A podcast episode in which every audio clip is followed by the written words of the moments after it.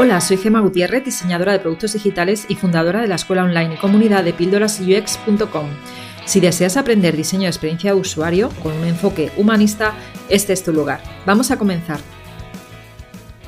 Hoy entrevistamos a Carmen Álvarez, diseñadora UX con más de 10 años de experiencia. Ella lleva dos años en Madrid trabajando como diseñadora UX para el BVA y también es formadora, bueno, profesora en escuelas como la User School y en Sevilla también ha sido profesora. De hecho, yo la conocí hace muchísimo tiempo porque yo estuve viviendo en Sevilla y nos conocimos pues hace más de 15 años, ¿no? Sí. Eh, y nos conocimos allí cuando en aquel momento pues no existía el diseño UX, era más bien diseño web. Diseño ¿Te web. acuerdas? Tú eras Mm. profesora experta en diseño web y, y, bueno, la verdad es que yo en ese momento también estaba trabajando en una empresa como diseñadora. En ese momento hacía más diseño visual que diseño web. Eh, y el UX empezó a escuchar un unos años después. Yo empecé a escuchar el UX en el año 2005-2006, aunque sé que existía de antes, pero la primera vez que yo lo escuché fue en aquella, aquella época. Y entonces, eh, esta entrevista, pues vamos a hablar un poco de cómo fueron los inicios, cómo fueron nuestros inicios eh, en cuando aprendimos nosotras eh, diseño web que yo empecé aprendiendo en el año 2000, tú un poquito antes y además ella lo aprendió en Sevilla, yo lo aprendí en Madrid. Vamos a hablar un poco de las diferencias también entre ciudades. Y empieza tú contando algo que, que no te dejo hablar. que me pongo yo aquí a hablar y no te dejo. Bueno, pues nada, yo empecé como profesora y diseñadora web y por aquel entonces, estamos hablando del año 2000, eh, lo que existía era el FrontPay, que luego apareció Dreamweaver, gracias a Dios, y ahí sí que ya resultó más fácil, sobre todo porque era enseñarle a un perfil de alumnos que, que, era, que venían de una universidad de comunicación, era gente de publicidad y gente de periodismo, entonces tú no le podías meter mucho código, que digamos. Y entonces gracias a Dreamweaver, gracias a, a luego a la fantástica eh, movimiento del Flash, donde todas las empresas querían sus pre, su presentaciones, su web corporativa con animaciones y con sonido, pues la verdad que fue una gozada estar durante casi siete años enseñando Dreamweaver y, y Flash.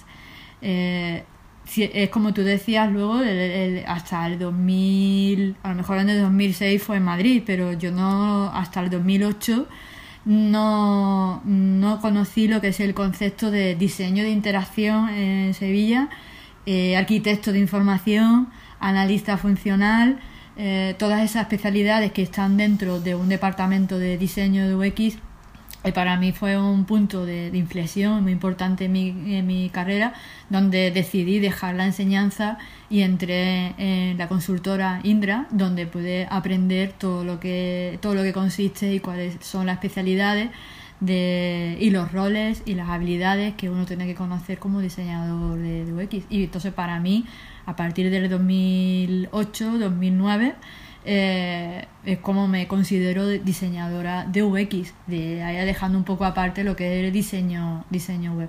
Uh -huh. Muy interesante. Y en, en, aquella época, de hecho, eh, si querías aprender era diseño web, no existían estos conceptos.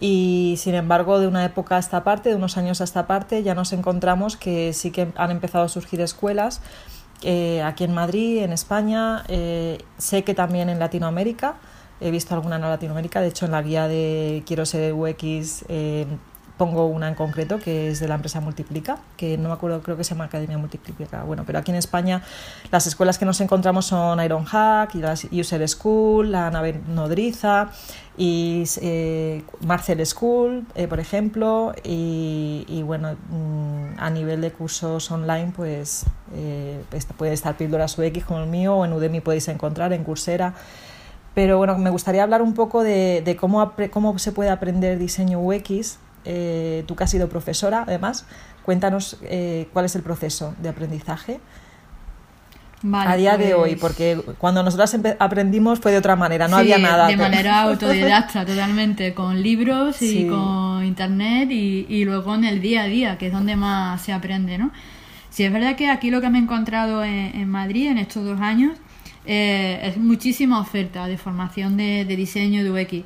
Pero sí que es verdad que mmm, eh, haría más falta cursos de especialización de todas esas herramientas que necesita un UX, porque en UX no solamente es diseño visual, no solamente es diseño de interfaz, sino que eh, son muchos muchos conceptos, muchas disciplinas que tú tienes que, saber también eh, cómo desarrollarlos en, tu día a día, ¿no? En el trabajo. Es decir, tienes que eh, te enfrentas a, a redactar unos, textos, a diseñar un, flujo, saber el diseño de interacción, el, el hecho de hacer también una, una jerarquía de contenido, arquitectura de información.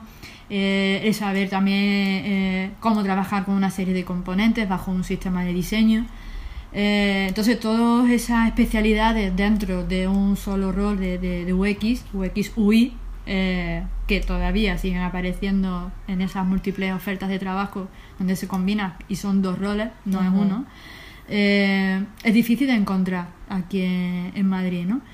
Y a pesar de que hay muchísimas ofertas, la mayoría de, esta, de estas escuelas, de estos centros, lo que suelen ofertar son cursos de iniciación de 12 semanas. Con lo cual, pues está bien tanto para la persona que empieza de cero como para tener una perspectiva general de en qué consiste todo ese proceso de trabajo, como para alguien que lleva unos años eh, trabajando como diseñador y quiere actualizarse y quiere ampliar su área de conocimiento pero sí que es verdad que en 12 semanas uno no se convierte en UX y yo creo que tú estarás también de acuerdo conmigo. Sí, eh, justo yo creo que mm, eres, puedes salir con un conocimiento básico, puedes decir, entre comillas, que eres diseñador UX junior, porque el conocimiento básico lo tienes, pero yo creo que realmente no veo que con esta formación tú puedas ya empezar a trabajar como diseñadora UX en una empresa tú sola.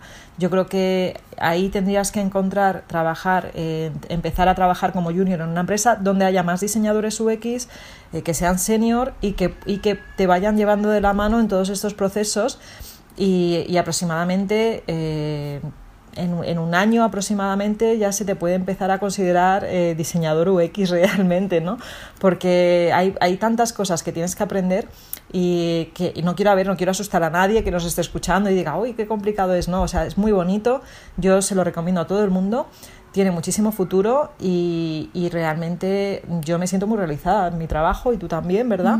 Pero que Carmen y yo incluso a día de hoy seguimos aprendiendo cosas, ¿no? Que eh, justo el otro día ella me decía que estaba haciendo un taller de chatbot, eh, yo estoy también súper interesada en aprender diseño de interfaz de voz. Pues esto ha salido hace dos años, hace un año han empezado a salir cursos y, tienes al final que subirte al carro y aprenderlo y encantadas porque nos encanta, pero eh, que nadie piense que en esta profesión vas a verlo ya todo. O sea, esto es un proceso, es una carrera de fondo empiezas sabiendo las, las, bases, el concepto básico y poco a poco vas aprendiendo, ¿no? Un poco este es el proceso que, que tiene este, el aprender. Mm. Eh, aprender realmente se aprende pues trabajando, mm. aplicando en el día a día eh, y, y sobre todo, bueno, yo creo que nosotras hemos sido unas afortunadas, ¿no? También porque a pesar que al principio lo teníamos muy difícil porque no había un acceso a, contenidos que ya estaban...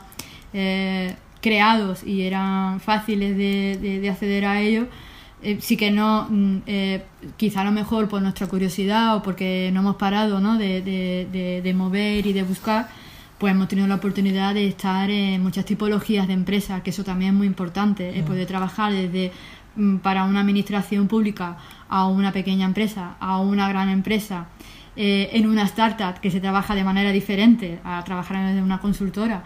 Eh, todo eso es una experiencia que, te está nutriendo y te está enseñando. Es decir, ya merece la pena de ir a trabajar cada día por eso, porque sabes que es que algo te vas a llevar nuevo, algo vas a aprender nuevo, tanto de, un cliente como de un compañero, porque cada uno a su manera investiga y aprende de lo que se va encontrando ¿no? por el camino.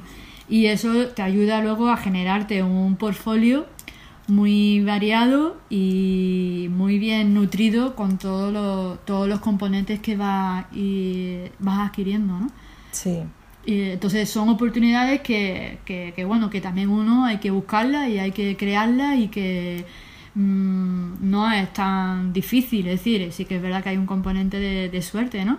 Pero luego si uno también es inquieto y es curioso y, no para de, investigar, de moverse y de conocer eventos y de acudir a, eh, de conocer gente, pues esas oportunidades surgen. Sí. ¿Y, qué consejos das tú para que se creen su propio portfolio las personas que, que acaben de un curso así express, que, aprendan lo básico para, o sea, cómo pueden empezar a hacer, un portfolio, que es la parte más complicada porque realmente salen sin nada, solamente con el pequeño proyecto que tienen y, salen un poco a, ver qué hago ahora, ¿no? Con esto. Sí. Bueno, es una pregunta que suelen hacer mucho eh, los alumnos, ¿no? Después de realizar este tipo de curso y, y, claro, es una herramienta que es muy importante a la hora de poder entrar en una, en una empresa, ¿no? Con este, con este rol, con este perfil. Eh, a ver, yo como empecé y es lo que suelo aconsejar es que uno desarrolle proyectos ya sean ficticios o sean eh, como freelance eh, cobrando o sin cobrar, pero lo que te merece la pena es poder desarrollar eh, un, eh, trabajos y tener trabajos que mostrar y, eso es lo, único que, les aconsejo. Es decir, no, no, puedes ir solamente con un currículum presentando, pues yo sé hacer eh, manejo Sketch, manejo todo el paquete de Adobe, mm, eh, eh, sé hacer diagrama de flujo. Es decir, en nuestro caso tú tienes que demostrarlo visualmente con el apoyo de un proyecto en el que, el que tú has, has realizado. ¿no? Sí. Entonces, pues vale tanto lo que sean proyectos reales, que hayan sido proyectos internos dentro de una empresa, como proyectos ficticios, que tú te puedes inventar una, el diseño de una app que haga lo que sea,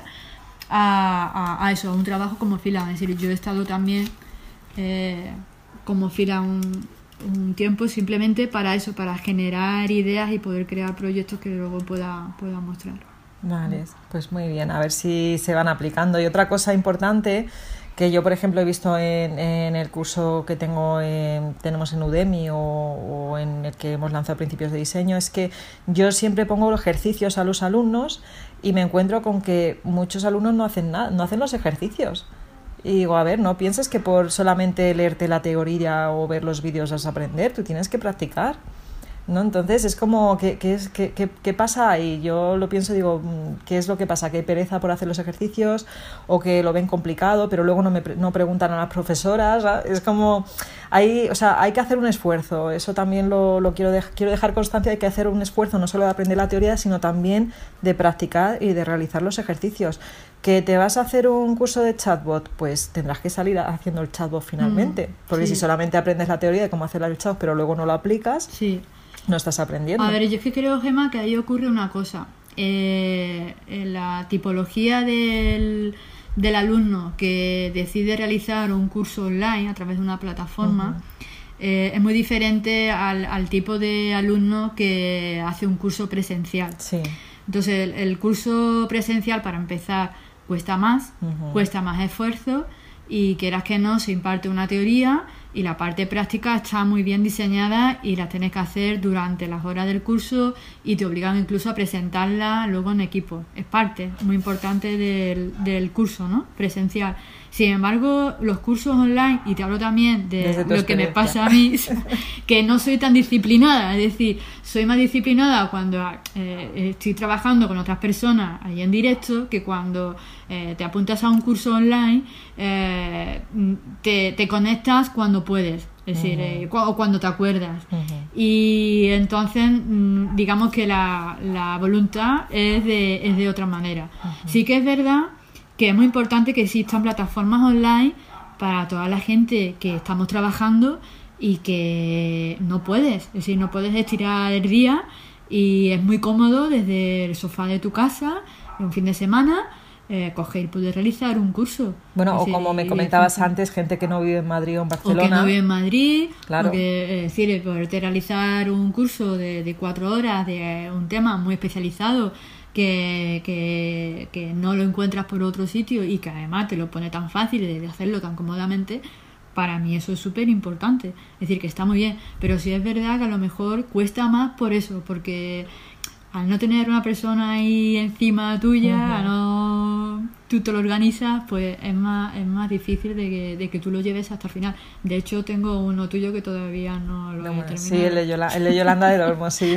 que por cierto, he grabado un podcast, un podcast ya con Yolanda hablando de microinteracciones y, y tenemos preparado el tenemos preparado el artículo. Así que ya, ya te lo mandaré cuando lo publiquemos. Pero bueno, yo soy muy pesada con el tema de los ejercicios. Entiendo perfectamente porque yo misma me ha pasado que he hecho un curso online y no lo he hecho, pero soy muy pesada porque realmente veo que es como que es como si estuvieras haciendo la mitad del curso, la otra mitad te la estás dejando. ¿No? Entonces, siempre eh, voy a ver si de alguna forma consigo convencer un poco más en los vídeos que hago para que acaben haciendo los ejercicios, técnicas de persuasión. A lo mejor al final, con, eh, a la hora de obtener esa evaluación de ese curso y el envío de un certificado, pues dejar claro de que no se te enviará el certificado del curso, como que lo has realizado, lo has completado si no has eh, complementado o no has enviado esa práctica. A lo mejor eso siempre, sí, es verdad. Debería, no sé si se podría utilizar. Sí, se podría utilizar como técnica de persuasión, me lo pensaré. Mm. y bueno, no sé qué, qué, más podemos así de dar consejos. Eh, bueno, ya sabéis que en Madrid, si estáis en Madrid y en Barcelona pasa lo mismo, en Valencia creo que también hay muchos eventos que los propios diseñadores se juntan a, través de la plataforma de Meetup o en Eventbrite lo podéis encontrar. Y hay muchos eventos para hablar de diferentes temas. Eh, yo, por ejemplo, a eventos que he ido aquí en Madrid, que ya hace tiempo que no voy, a la gente de IDF, de Interacción Design Foundation, hay un grupo en Madrid que, que bueno, hacen, hacen quedadas y hacen incluso grupos de trabajo para hacer determinadas cosas, que yo estuve hace unos años en uno y, y es muy interesante mm, también para aprender, porque al final estás haciendo grupos de trabajo con otros diseñadores y tú igual si eres junior, pues estás, puedes aprender ahí ese proceso de trabajo, ¿no? Y además tan solo es, tienes que dedicar tu tiempo. No, este, estos meetups no implican en la mayoría de los casos dinero. Así que es muy recomendable. Yo también estoy en el grupo de las Lady Duck UX, que también queremos eh, ver si hacemos la charla. Y, en este grupo también, pues todos los meses eh, nos juntamos en el campus de Google de Madrid y también se da un taller o una charla. No siempre es relacionado con UX, eso es verdad. Que, que me estoy liando. Esto igual lo corto.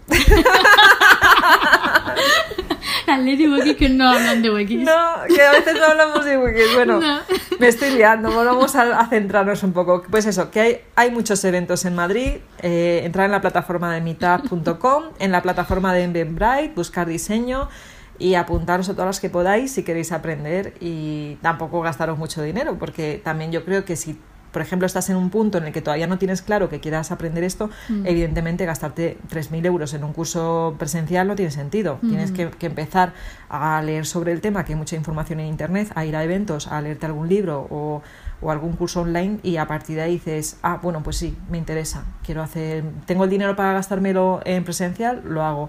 No tengo el dinero, pues bueno, tardarás igual más tiempo en, en el proceso, pero igualmente puedes de forma autodidacta aprender. ¿Vale? ¿Y mm, qué más contamos aquí? pues hablar? podríamos hablar también de un tema que ahora eh, las empresas se están preocupando mucho y lo están valorando mucho, que son las soft skills. Ah, soft skills, sí, me, has hablado tú de esto, sí, cuéntame. Eh, pues a ver, a ver, cada vez las empresas eh, están teniendo más en cuenta no solamente las hard skills, que son las herramientas digamos, hasta ahora conocidas y en cualquier oferta de empleo se pueden encontrar, ¿no? Es decir, de, manejo de herramientas eh, y todo lo que son las tareas de, de, un diseñador de UX, como el diseño de interacción, arquitectura de información, hacer análisis heurístico, eh, todo tipo de, de test de usuario. Eh, etcétera, sino ahora también lo que se están teniendo en cuenta es las soft skills, las skills suaves o blandas, Literalmente traducida. Y a esto se refiere, pues, habilidades tales como trabajar en equipo, eh, tener eh, em, empatía también, pues, tanto con el cliente como con los compañeros, que cada uno, pues, son equipos multidisciplinares. Eh, que, seas una persona muy proactiva, eso eh, es fundamental para, para un UX, ¿no? El que tú seas una persona muy proactiva, muy curiosa, muy inquieta, eh, porque esto es tan cambiante, ya no solamente por el entorno, que trabajamos en un entorno tecnológico, sino también cambiante en cuanto a tendencias.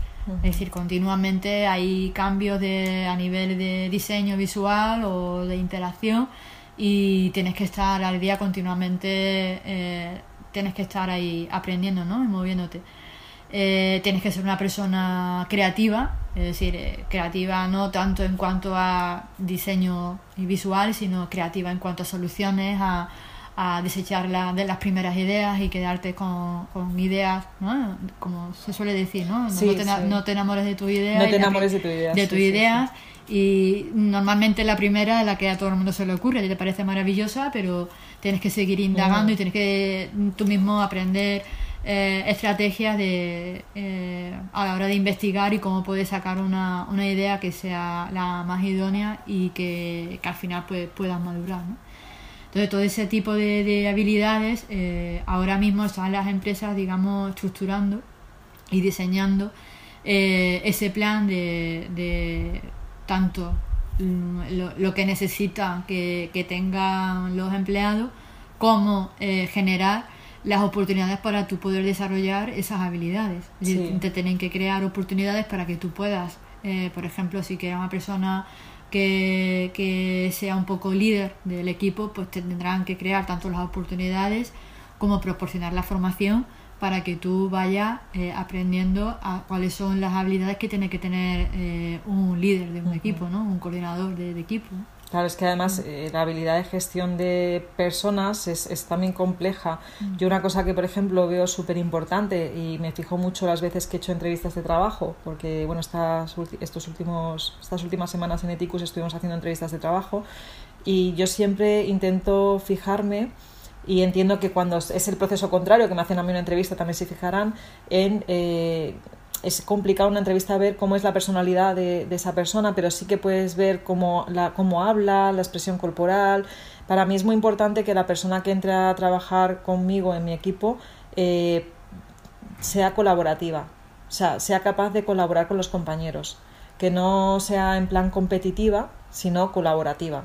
¿Sabes? Porque al final tú tienes que estar trabajando con los desarrolladores, con diseñadores, con, en mi, en mi caso con el CEO, con el CTO, y, y al final tiene que haber un ambiente colaborativo que es lo que hace que funcionen los procesos de trabajo dentro del mundo de la tecnología y en el momento en que ese proceso colaborativo se convierte en algo competitivo, Sí. evidentemente el producto final va, va a salir perjudicado, ¿no? Sí, Entonces eso es una soft skill también, el Sí. que seas una persona colaborativa más que competitiva, ¿no? sí, totalmente. Además, en este, en este ámbito del diseño, todos también conocemos lo que es eh, el, el ego, ¿no? Ay, la lucha. Eso es, es lo que lo que menos me gusta Sí, precisamente del ámbito de, mi, de nuestra profesión es ese tema. Y Sí. cuando me he encontrado con gente que no es humilde, huyo de ella totalmente. Mm, Es sí. algo de lo que Yo es algo que totalmente. también me ha- es algo con lo que me he encontrado aquí en, en ¿En Madrid? Madrid, en alguna ¿Más que en Sevilla, en Madrid?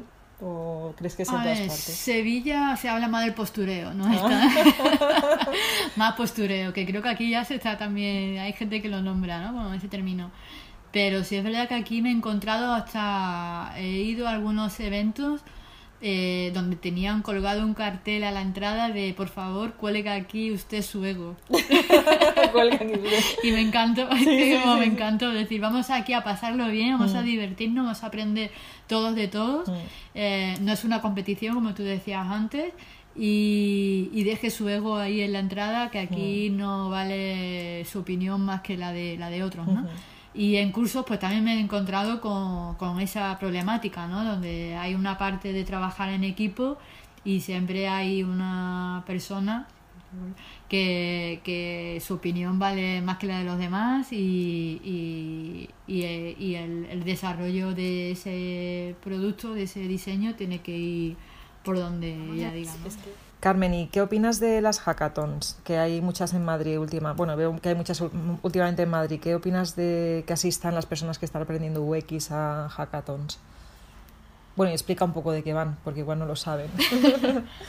Vale, pues un hackathon es un formato de, de evento de, normalmente suele ser un, durante un fin de semana, ¿vale? Un par de días. Y se trabaja de manera práctica, por equipo, eh, multidisciplinar y con el asesoramiento de, de algunos mentores donde te van pues apoyando eh, para el desarrollo de un, de un producto final, ¿vale? Que se tiene que presentar al final de, la jornada. Se presentan por equipo y cada uno pues, presenta su solución, ¿no? con una presentación visual que, lo explique. Eh, es un formato que, que, bueno, yo me he encontrado tanto formatos como para nivel avanzado, donde cada uno, pues desde su perfil profesional, pues aporta lo que, lo que sabe. Eh, y luego me he encontrado también formatos en el que dividían a los grupos en, dos niveles, como los iniciados, porque era su primer hackathon, porque era la primera vez que, que, iban pues a diseñar o iban a desarrollar un, un diseño de un servicio, por ejemplo. Eh, y luego pues además había un segundo nivel, un nivel más avanzado, donde la propuesta de, de proyecto era algo más complicada y no tenía tanta mentoría, ¿no? Eh, y para aprender, pues la verdad que es un formato que está muy bien porque es un formato muy práctico, donde tienes que diseñar en muy corto plazo de tiempo una solución. Y trabajar, tener la oportunidad de trabajar con diferentes perfiles, pues la verdad que es muy enriquecedor. Eh, suele ser una gran paliza, porque a nivel de energía te requiere, te consume mucha energía, pero la verdad que luego resulta muy divertido y los resultados suelen ser bastante, bastante buenos, ¿no? Y hay muchas empresas, y muchas organizaciones que están tirando de este tipo de formato para generar y mover eh, conciencias y dar con soluciones nuevas, ¿no? Que no se dan cuando se encarga en una, una empresa, ¿no? Directamente. ¿Es una hackathon lo que va a hacer, van a hacer en septiembre Woman in Voice? Sí, eh, en septiembre, los días 6 y 7 de septiembre, eh, lo que es la comunidad Women Give Voice, que se está moviendo muchísimo este año eh, en todo lo que es la parte de, diseño de asistente de voz, eh, van a organizar desde la empresa Monoceros un hackathon que en las bases no dicen mucho, eh, pero es diseñar un, asistente de voz, un, chatbot.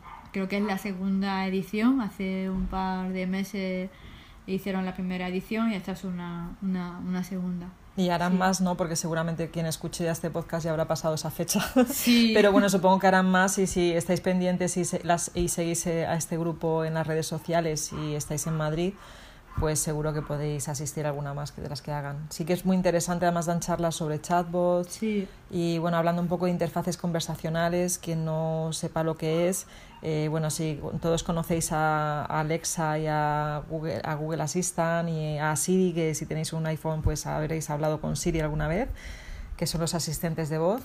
Y, bueno, lo que comentábamos antes de diseño de interfaz conversacional que, que, ha llegado a nuestras vidas de diseñadores, diseñadoras UX, estamos aprendiendo. Y ha surgido un perfil nuevo, una necesidad ah. nueva desde las empresas, ¿no? Gracias a estos dispositivos de Alexa y de Google Assistant, hay un perfil nuevo que es el diseñador conversacional. A los UX nos viene muy bien porque eh, hay muchos de los roles que ya nosotros los estamos desarrollando, ¿no? Como es el diseño de interacción, arquitectura de información, diseño visual eh, y el US Writer que también viene muy bien tener conocimiento de lo que es la redacción de contenido. En este caso, el diseño conversacional lo que hace es diseñar conversaciones, es decir, eh, es como escribir un guion ¿no? para, para una película o para, para un teatro, ¿no? pero ajustado a un caso de uso específico de, de, una, de una operativa. ¿no? Eh, y ya está, no vamos a compartir nada más. Ya, si acaso hacemos más adelante un podcast sobre ese tema en concreto. Porque estamos, tanto Carmen y yo, en un momento de, de, aprendizaje también, que a las dos nos encanta. Bueno, yo creo que a todo el mundo le encantaría trabajar haciendo diseño de interfaz de voz, la verdad. Y, y cuando sepamos más, más adelante, estaría bien que hiciéramos algo juntas, yo creo. Pues sí. Tenemos que pensarlo. Sí, sí, sí, totalmente. Damos un seminario o algo. A lo mejor podemos diseñar un asistente de voz que sea un profesor. Ay, qué buena idea. Me gustaría sí, eso, sí. Preguntas frecuentes que tiene, pues, tanto para la gente que se inicia como diseñador, como la gente que es más avanzada y hay algún tema que especial que no, no encuentras información. Estaría genial eso. Doy las gracias a Carmen Álvarez por habernos dejado entrevistarla para este podcast y esperamos pues, seguir colaborando con ella, eh, ya sea con algún seminario o en algún curso. Aquí finaliza este podcast. Espero que te haya gustado y te espero en el siguiente donde te hablaré sobre los principios de diseño más importantes aplicados a un producto o servicio digital. Si después de escuchar esta píldora te quedaste con ganas de más, entra a mi escuela online de Tribooks, un lugar donde UX designers de todo el mundo aprenden, evolucionan y hacen comunidad